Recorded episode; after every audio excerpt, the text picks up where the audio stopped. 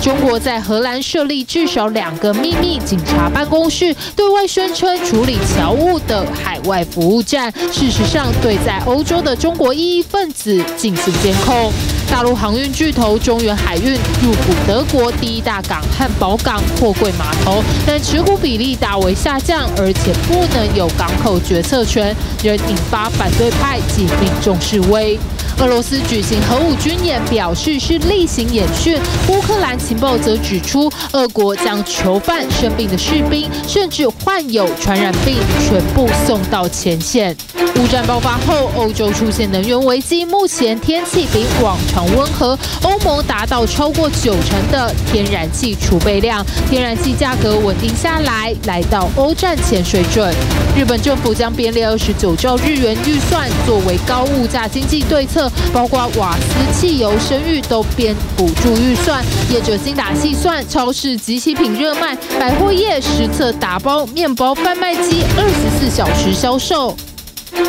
观众朋友晚安，欢迎一起来 Focus 全球新闻。今天我们头条选择的是乌俄战争，在这次的战争里面，现在呢，俄罗斯在部分地方撤军，乌克兰呢也在一些地方呢。反攻颇有斩获，而乌克兰的军方指出，俄罗斯现在似乎兵源出现了严重的困窘。普京的盟友出了个佣兵团，但是他们把需要静养的、罹患艾滋病的、还有肝病的这一些疾病的病患，他们本身原来是囚犯又是病患，把他们全部送到前线作战，因此战场上的情势变得越来越复杂。而俄罗斯战略核部队。举行了年度军演，虽然是例行的军演，但是这是开战之后第一次，普京呢远距观察，同时亲口由他说出乌克兰要使用放射性的脏弹，让外界忧心。那么乌战非常有可能持续升级。就在莫斯科大力对外宣称，乌克兰将使用放射性脏弹。二十六号，俄罗斯战略核部队展开年度例行军演，试射包括雅尔斯洲际弹道飞弹，以及从北冰洋巴伦支海的核潜艇发射潜射弹道飞弹。Tu 九五轰炸机也向目标发射巡弋飞弹。俄罗斯总统普京则在莫斯科线上远距视察。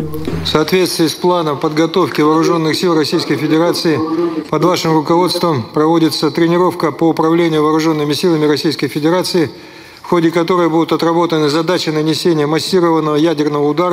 俄罗斯国防部长向普京报告，演习模拟大规模核打击，以报复对俄罗斯的核攻击。之后，普京向独立国协安全部门发表谈话，直指乌克兰失掉主权，成为美国外交政策的工具。同时，首次亲自提及乌克兰可能准备使用脏弹。украинскую территорию превратили в полигон для военно-биологических экспериментов. А сейчас накачивают вооружением, в том числе тяжелым, оставляют без внимания заявление киевского режима о желании заполучить ядерное оружие.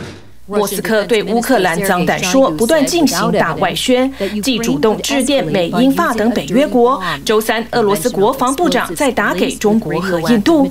乌克兰和西方则驳斥脏弹说法，认为是俄罗斯在战场上失利，反而可能试图引爆脏弹，或甚至更进一步利用它庞大的核武军库。NATO allies rejects this transparently false allegation. Russia often accuses others for what they intend to do themselves. We have seen this pattern before, from Syria to Ukraine. 眼看潜在核战一步步逼近，波罗的海三国的立陶宛也开始备战，指定学校地下室为防空洞，为最坏的情况做准备。Half of the city's population should have the shelters where to hide on. Now we're counting about 70. And it could host up to 210,000 people. 首都维尔纽斯过去苏联时代的旧防空洞都已被重新开发或拆除，现在只能先把有大型地下室的学校和地下停车场当做紧急应变方案。乌俄周边国家嗅到核战危机，乌南赫尔松的激烈战役也迫在眉睫。目前，俄方已撤出超过七万平民，但俄军不仅没有撤退迹象，反而集结增兵。乌克兰国防部长表示，赫尔松地区因气候潮湿和地形特质，反攻比东北部更加困难。乌克兰军方情报透露，普京盟友成立的佣兵团瓦格纳，甚至把离病的俄罗斯囚犯送到前线。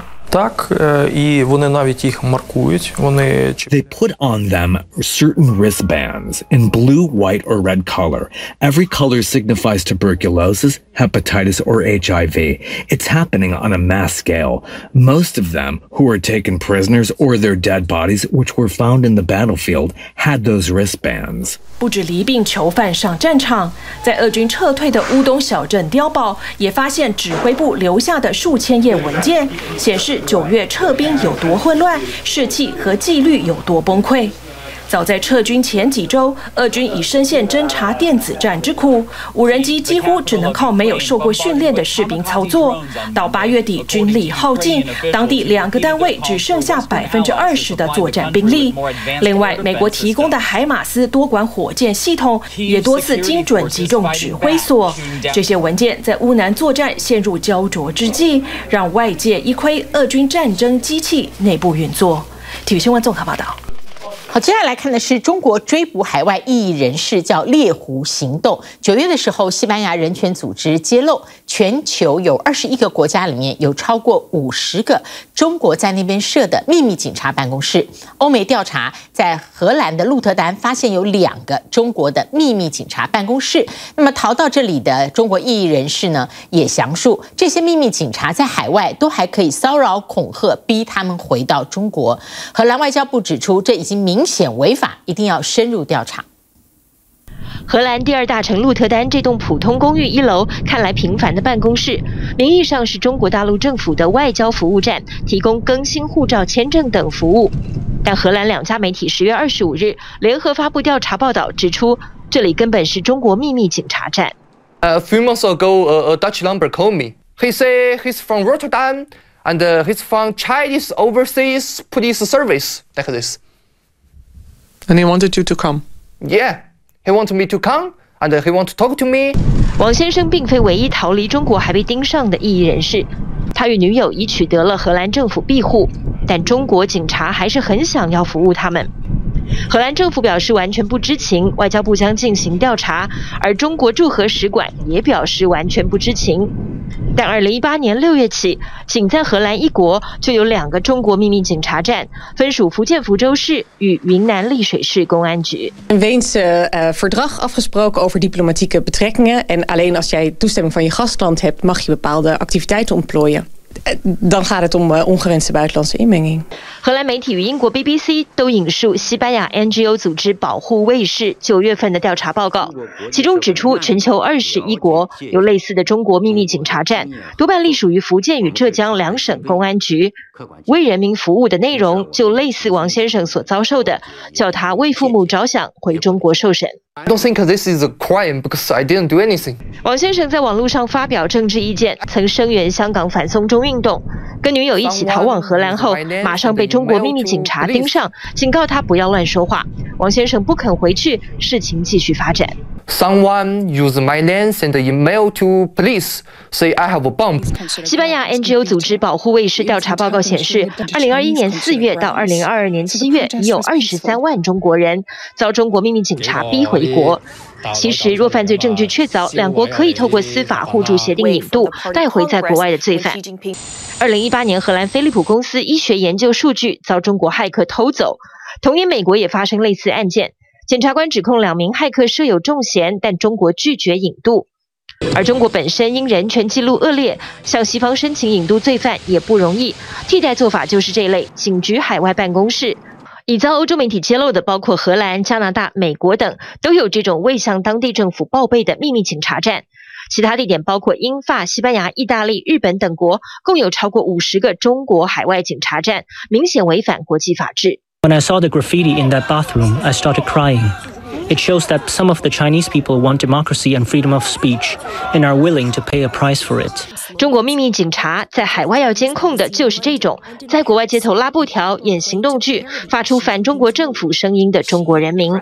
而中国国内状况，就像这位巴黎留学生所说，要表达对政府不满，只能在公厕里涂鸦，才能避过无所不在的监视器。Punishment for something like this could be severe. The people involved, they could face prison time or even worse. 除了北京天桥上短暂存在的反习标语，以及公厕中的涂鸦，所有中国国内不同的声音，在习近平二十大后独揽大权下，将难再听见。新科技严密监控着海内外中国人民。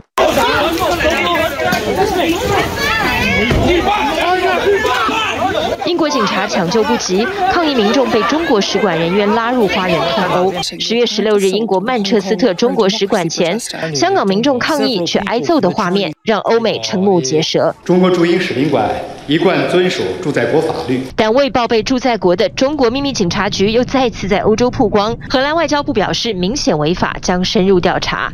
TVBS 新闻综合报道。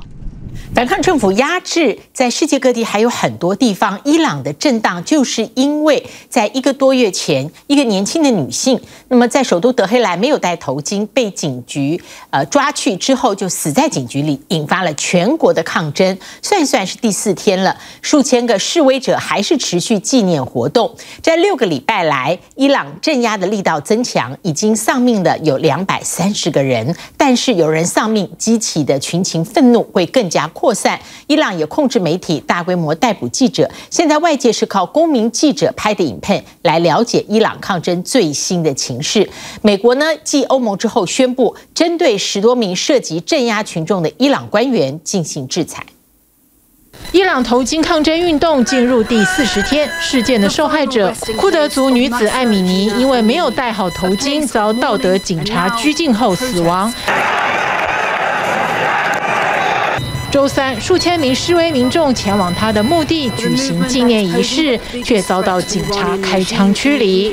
We have use of paintball guns, shotguns with with metal or plastic pellets, and also um. Instances of use of assault weapons, assault rifles, clashing of style weapons, or even handguns that have been documented. 投进示威运动主要是由女性发起，但逐渐演变成全国学运和各阶层的反政府抗争。目前已经有数十所大学罢课声援，越来越多的商家和企业停业支持，炼油厂的员工也进行罢工。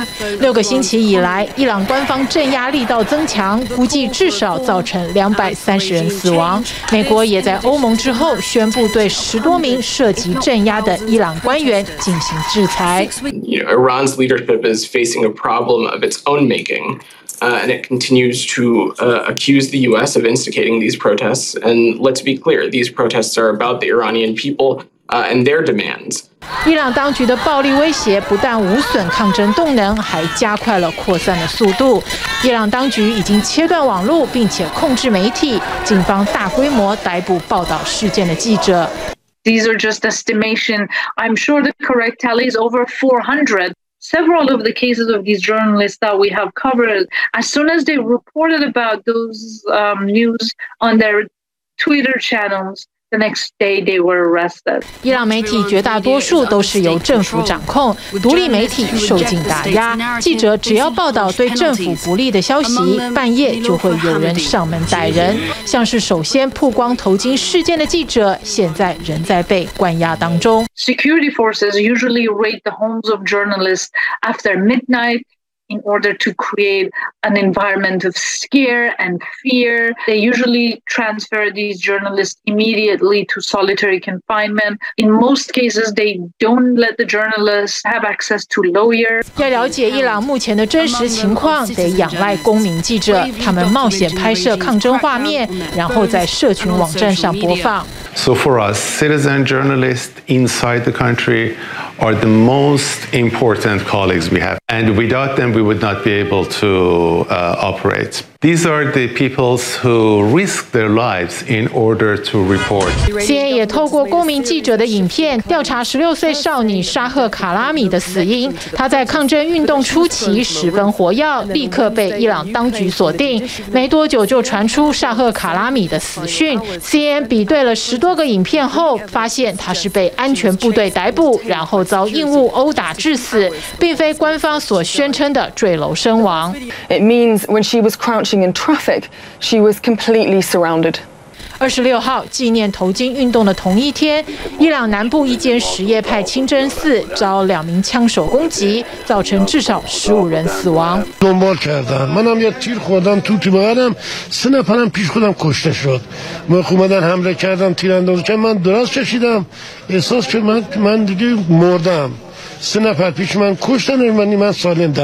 伊斯兰国宣称犯案，他们是强硬路线的逊尼派武装组织，因为教派仇恨，已经在伊朗发动多次的恐怖攻击。伊朗政府也誓言报复。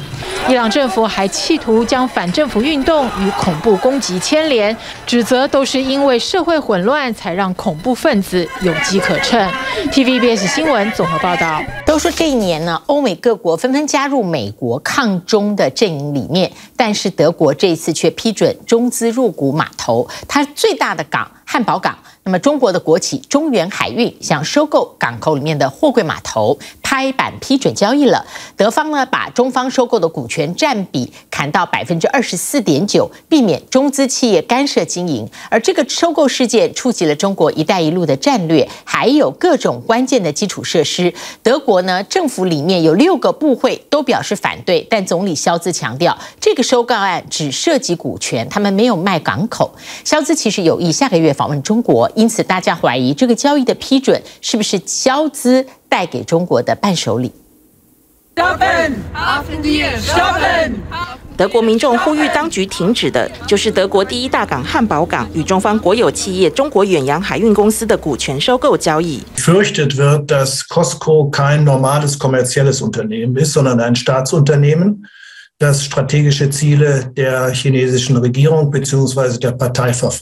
而北京当局大力推动的一带一路政策，多年来持续锁定着全球关键港口资源。光是欧洲就有比利时与希腊等十多个港口有中资参与，其他像是以色列的海法港、巴基斯坦的瓜达尔港、缅甸的皎漂港、靠近苏伊士运河的埃及赛德港，以及巴布亚新几内亚的莱城港，甚至是非洲的吉布地军港等，也都有中方插旗。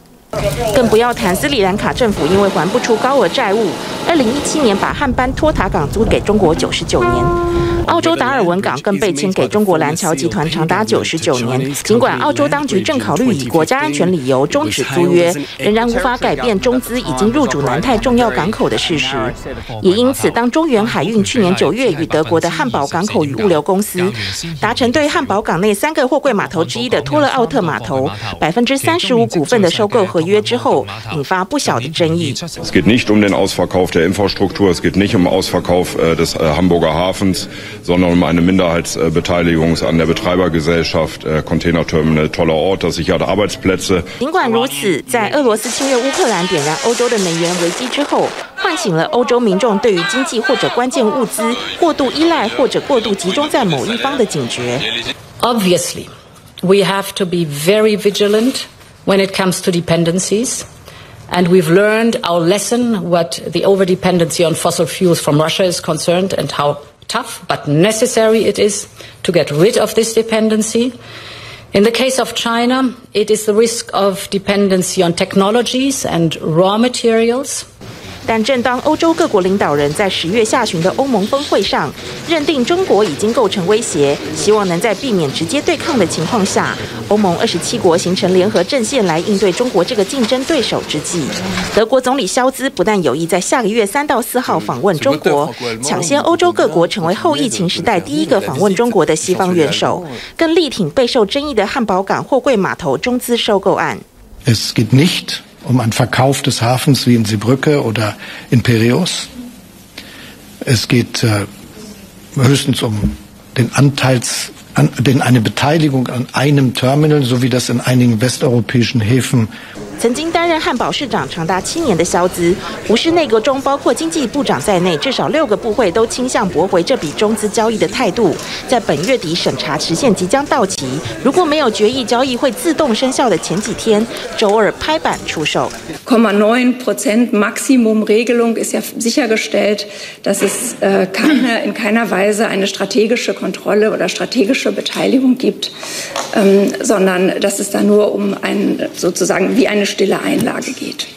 尽管德国政府大砍中原海运收购的股份占比，从百分之三十五砍到最高只能有百分之二十四点九，令中方无权干预货柜码头的营运，但德国国内的反对声音并没有因此停止。连长期合作无间的法国，也以欧洲过去对港口等基础设施几乎不设限，也没有戒心，真是好傻好天真，隐晦的表达对德方做法的不认同。Qui devant des opérateurs électriques, gaziers ou autres, est-ce qu'on peut le reprocher aux Chinois? Non. Nous avons été naïfs parce que nous avons considéré qu'au fond, il y avait essentiellement un sujet de finances publiques à régler et que l'Europe était un supermarché ouvert. 希望有关方面理性看待中德务实合作。 停止无端炒作。汉堡港货柜码头的中资交易虽然已经落锤定案，但国际社会对北京当局的防备与戒心恐怕很难抹平。TVBS 新闻综合报道。来看南韩爆发的国政混乱危机，南韩最大在野党共同民主党发起了一连串的杯葛、破天荒的集体缺席总统施政演说，同时在召开千人杯葛大会。因为呢，共同民主党的党代表李在明，他的心腹曾经帮李在明筹措大选的政治献金，涉嫌收受八亿韩元贿赂，遭到收押。南韩检方大动作查抄民主党的办公室，因此点燃南韩的在野大反扑。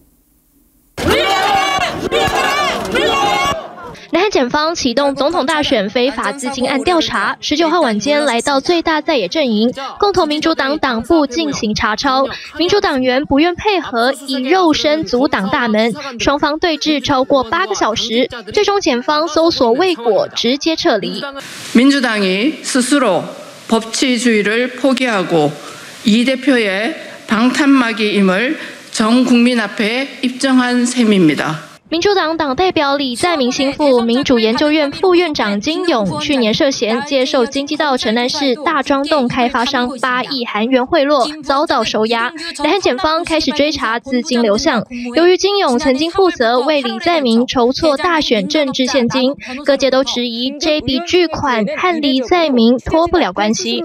불법자금은이론본일도쓴일도없습니다。 金勇被捕之后，李在明随即召开记者会，以律师口才为自己辩护，声称一切都是尹锡悦政府主导的政治报复。这也正是点燃南韩朝野间的战火。民主党对执政的国民力量党大动作发起杯葛。예산안은우리대한민국이나아가야할방향을담은지도이고국정운영의설계도입니다。 南韩总统尹锡悦二十五号在国会发表就任之后第二场施政演说，报告明年度预算规划，但台下位子空了一大半，民主党议员竟集体缺席，是南韩宪政史上头一遭。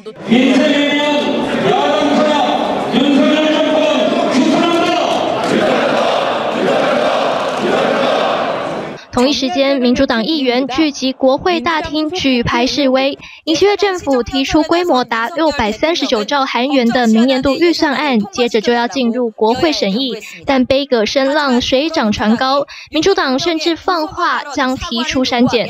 国民혈세가허투루쓰이지않도록나라살림예산심사에그어느해보다철저하게그리고더강력하게대응해나가겠습니다。 当前南韩国会依旧由共同民主党握有过半席次，各界观测在朝小野大的情况之下，预算案势必卡关。不过民主党没就此善罢甘休。당사침탈야당탄압윤석열정권규탄한다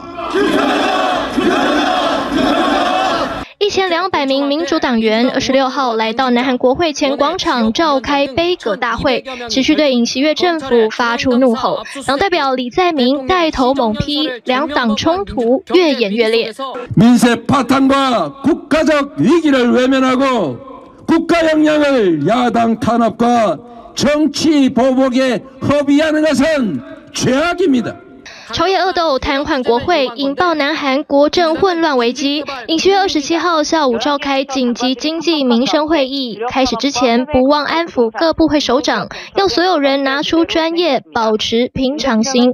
너무긴장하지마십시오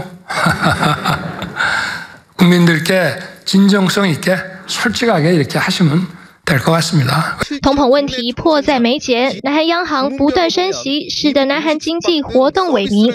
尹锡悦宣布再投入一兆韩元，以保持半导体产业优势，同时还要扶持蓄电池发展与海外建设扩张。八十分钟的会议探讨刺激经济的对策，透过电视转播，全程公开。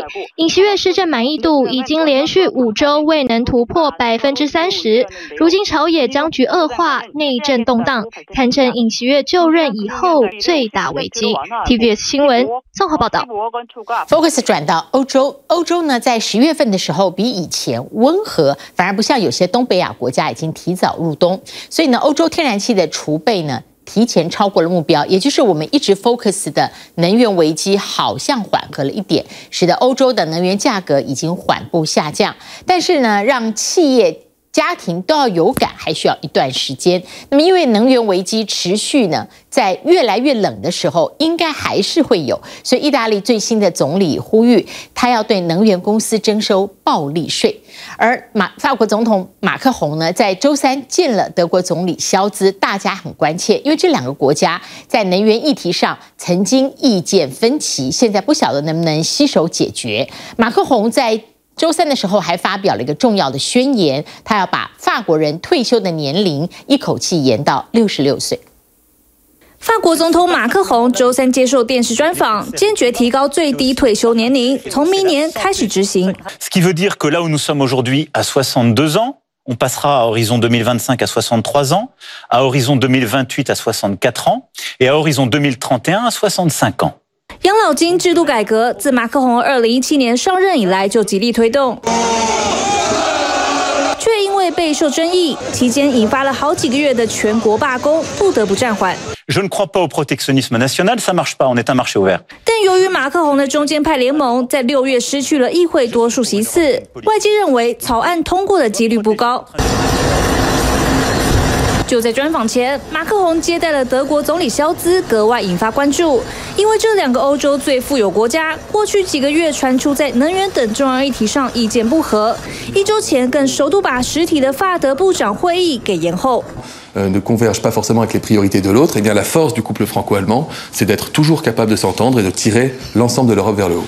外界也把目光放在上任还不到一周的意大利新任总理梅洛尼。他周三现身国会，呼吁那些在天然气价格飙涨中受益的能源公司重新征收暴利税。Penso che occorra lavorare anche qui con molta puntualità, anche con interventi ben calibrati per aiutare nell'immediato le imprese e le famiglie, ovviamente. 能源危机当前，看似困扰着欧洲各国政府，但过去几个月来，欧洲的能源价格却在稳定下滑，已经来到二月欧战爆发之前的水准。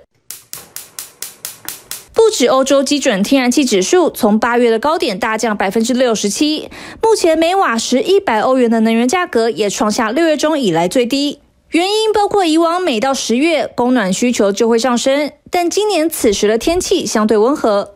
The European Union as a whole also met a target for refilling gas storage sites to 80% by November 1st, ahead of time. Storage facilities are currently 93% full, compared with 77% this time last year. 再加上挪威油管的液化天然气供应持续强劲。Lower wholesale prices do not immediately translate into lower retail prices for consumers. 欧洲纷纷建立摆脱能源依赖的意识，瑞士政府也锁定国产替代能源。 打算运用阿尔卑斯山上独特的地理环境，开发太阳能，同时拓展越来越夯的氢能。If we can use solar power and hydropower today, this is, I think, really the dream team of Swiss energy production. 打造独立的再生能源枢纽，将有助于巩固瑞士成为欧洲核心的高端经济地位。不过，实行起来并没那么容易。主要是生怕破坏这知名圣地的壮丽景色和生物多样性。If you want to make um, electricity supply in the future that is really um, sustainable, we need to go into renewables. 目前又与和意大利交界的瓦莱州最有望发展国产能源。这座坝高两百八十五公尺的迪克桑斯坝是欧洲最高的水坝，拥有四亿立方公尺的水量，一年可供应能源给四十万户家庭。We all know that the coming winter is going to be pretty tense in terms of electricity supply. Uh, we are going to keep as much water as we can uh, to go through the winter.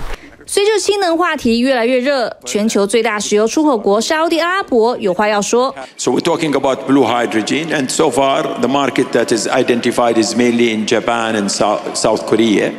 But it's still picking up in Europe and other parts of the world. 不过，沙乌地阿美石油公司仍启动一笔价值十五亿美元的永续发展基金。Maybe the biggest. Yeah, the fund will be directed to breakthrough technologies That are important and startups that will help us to address climate change. 能源和经济危机下如何应对气候变迁，持续成为欧洲的课题。TVB 新闻综合报道。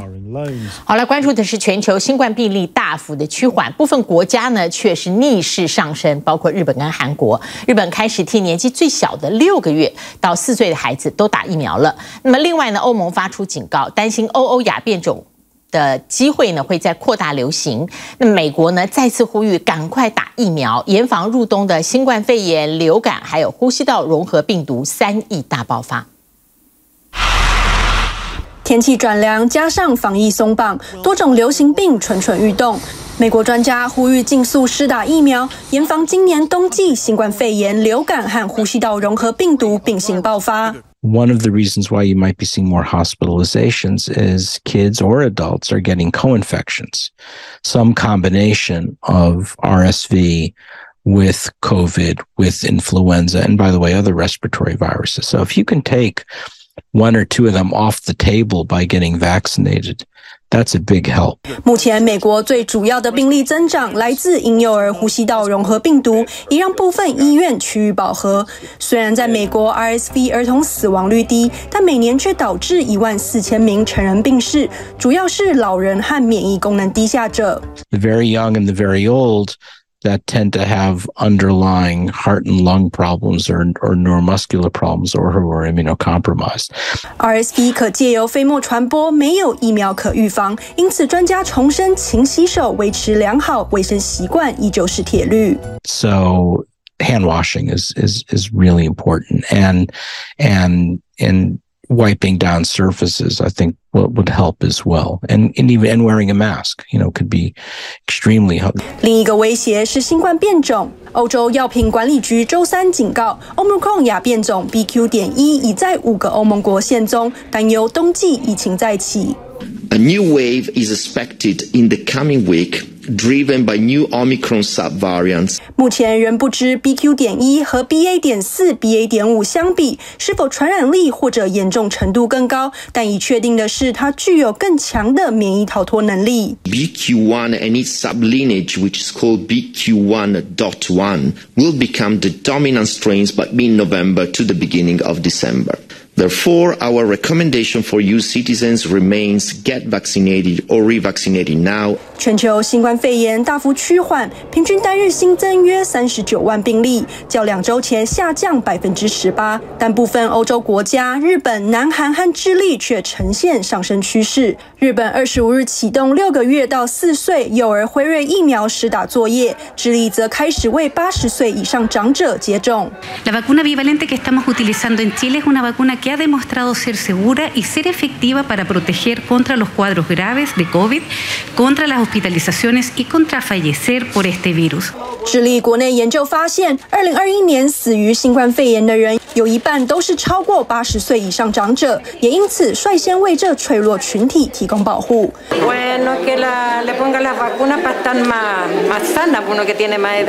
盖洛普和 Meta 在今年四月到六月对七个国家——埃及、法国、印尼、美国、印度、墨西哥和巴西的调查发现，大部分的民众都因防疫松绑感到与社会有更紧密的连结。Human connection, it's wired into our DNA. There's a need for us to be connected, but it does look like the pandemic did not disrupt that, that we are able to adapt as a species and continue that important connection. 其中已经结婚、经济稳定的民众感受到最多的社会支持，但每个国家也都至少有三分之一的参与者在上个月回报经常或有时需要被支持与帮助。Those who were over 65 and had a bigger social group or a bigger friend group, uh, that tended to be associated with feeling less lonely. 流行病毒来势汹汹，想维持社交活动，在年末假期与亲友好好团聚，防疫意识别太快松懈。TVBS 新闻综合报道。好，接下来那我们就看中国的防疫。上海开始打应该是说开始用吸入式的疫苗，它作为像加强针的类型，待会儿您可以看到。那么吸入以后呢，要憋气。短短一段时间，呃，就可以呢让这个吸入式疫苗进到体内，但是必须仍然留下来观察三十分钟。那么中国呢，现在各地疫情呢坚持清零，但是本土疫情回升，在二十六号单日新增破千例。报道一开始，兰州隔离设备不足，所以隔离的人是露宿室外停车场，还有人隔离到南侧里面去。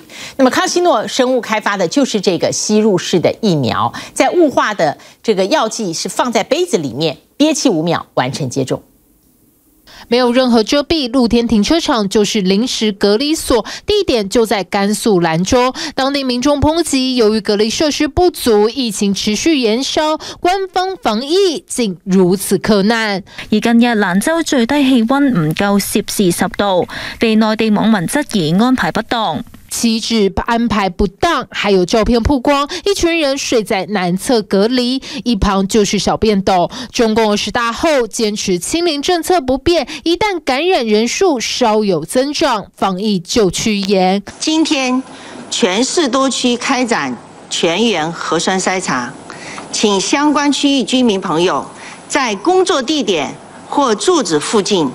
就近接受核酸检测。广东因为一天新增近百例感染，要求重点疫区广州市实行全员核酸检测，其中海珠区更是已经展开区域管控。本轮疫情流行的毒株奥密克戎 BA. 点五点二这个系列分支也表现出了更强的这个传播能力和更短的潜伏期，感染者从被感染到传染人的平均时间仅为两天。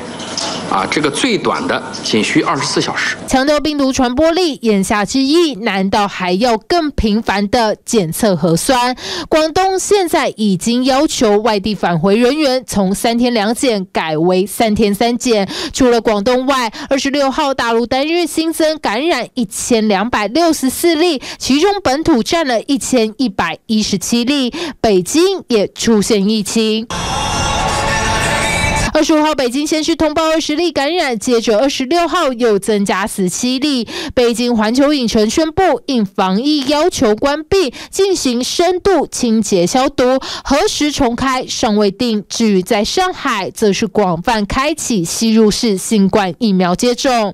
这一杯雾治好了之后呢，你把口罩拿下来，先吐一口气，嗯，哎，往外吐一口气，然后把这个塞子拉掉。然后就用力的吸掉，对准杯口用力吸，将雾气吸完后闭嘴憋气至少五秒就完成接种。我昨天还昨昨晚上我在家还练了，我先先使劲吐口气，完了使劲吸，用不了。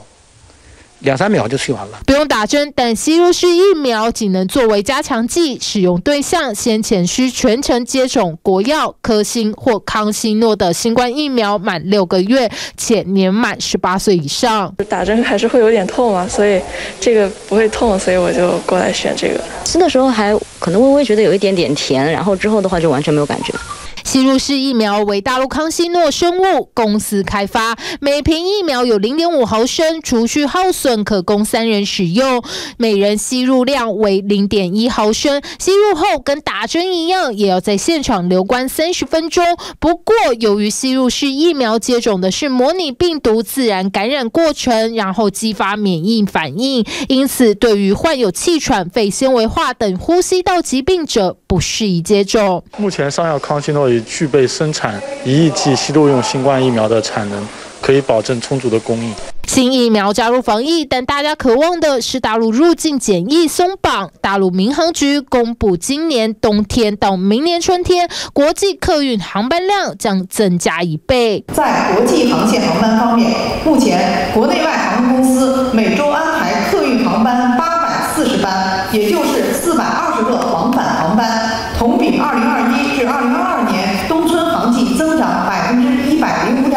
航班增加，外界猜测大陆可能不久后将入境七加三改为三加四。但即便如此，入境后严格的防疫要求恐怕不会有改变。T B B S 新闻综合报道。好，接下来看的是大家讨论最多的日元狂贬、高物价的日本，现在呢是官民齐发，在日本政府怎么救呢？他们要编列超过二十九兆日元的纾困预算。补助的有电费、瓦斯、汽油、生育，几乎呢这个一般家庭要用的开销通通补助。而民间呢，则是用节流，百货业挑战饮食文化，开放剩菜打包。这在过去日本餐厅吃饭是非常少有的现象。那么超市呢，以前你就会去买到即期的便当，那现在各种即期品都放宽了，减少浪费，同时让民众可以省钱买到依旧可以吃、可以用的商品。终于可以再踏上日本，不只要好好玩，也要尽兴的吃。但点了一桌，最后吃不完，该怎么办呢？いや、お腹いっぱいになってしまいました。そこで使えるのがこちらの箱。ここに入れて持ち帰ることができます。拿出外带盒盛装剩菜，这可大大颠覆了日本人的脑袋。日本餐饮普遍不存在打包，主要是为了避免食安纠纷。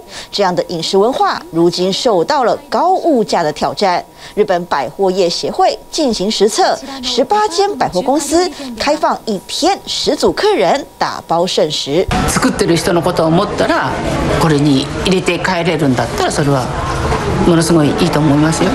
生ゴミを処理するのにもお金がかかりますのでこういったことが减ってくるというのもこれからに期待はできるかなと思っております惜福精神虽然深植日本文化，却不太包括饮食，讲究食材外观美感，严格的保鲜期限，让日本一年得淘汰上百万吨食物。不过在这什么都贵的时代，能省则省。